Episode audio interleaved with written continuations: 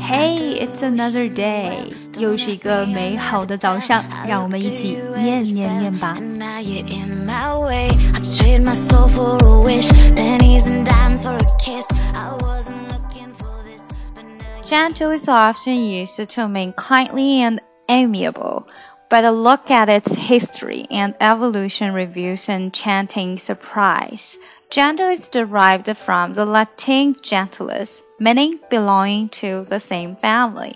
This element of familial distinction is reflected in the earliest senses of gentle, of good birth of family, and noble. 慢速的一遍. Gentle is often used to mean kindly and amiable, but look at its history and evolution reveals an enchanting surprise. Gentle is derived from the Latin gentilis, meaning belonging to the same family.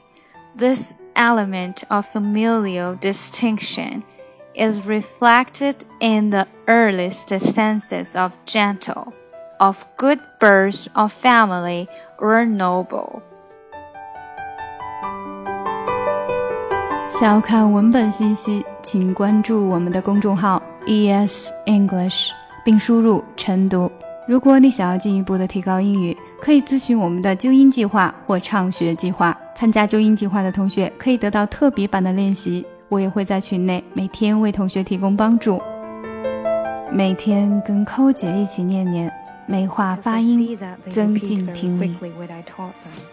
and it is my conviction that they would easily become Christians, where they seem not to have an exact.